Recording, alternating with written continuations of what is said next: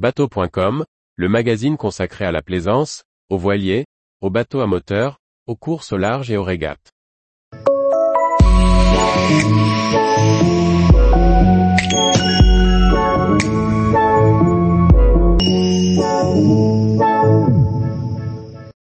Journal de bord de la course au large, Clarisse Crémé, défi atlantique, voile de Saint-Barth. Par Chloé Tortera. On fait le tour de l'actualité des régates et des courses au large de la semaine du 15 au 21 avril 2023. Remise à l'eau, nouveaux partenaires, lancement des hostilités. Voici un résumé de ce qu'il ne fallait pas manquer. Silencieuse depuis deux mois, Clarisse Crémé a refait surface ce 20 avril 2023 pour annoncer un nouveau partenaire.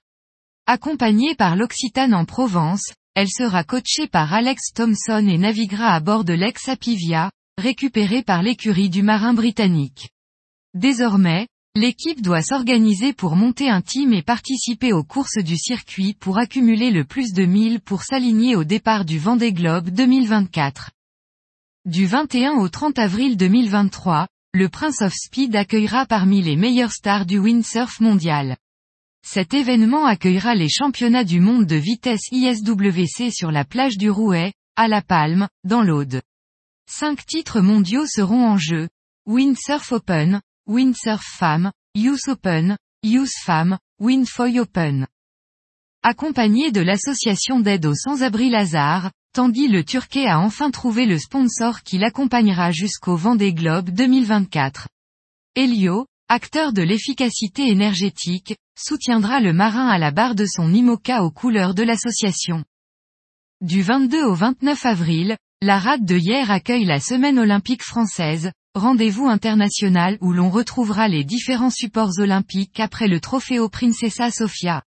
L'équipe tricolore a réalisé une rentrée des classes remarquées avec quatre médailles, dont l'or pour Lauriane Nolo en kitefoil, l'argent pour Lucie Belbeoc en IQFOIL, le bronze pour Axel Mazella et Poema Newland en kitefoil. Seuls manqueront à l'appel les planchistes en IQFOIL qui préparent leur championnat d'Europe qui aura lieu en Grèce du 8 au 14 mai. Le maxi trimaran rouge et gris actuel Ultime 3 a été remis à l'eau à Lorient sous les yeux de son nouveau skipper Anthony Marchand.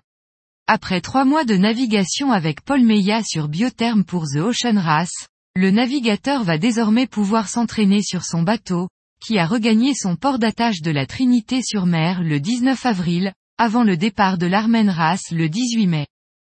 Le lundi 17 avril 2023 à midi ont été lancées les premières courses des voiles de Saint-Barth Richard Mille. 600 marins sont engagés dans cette édition au plateau éclectique.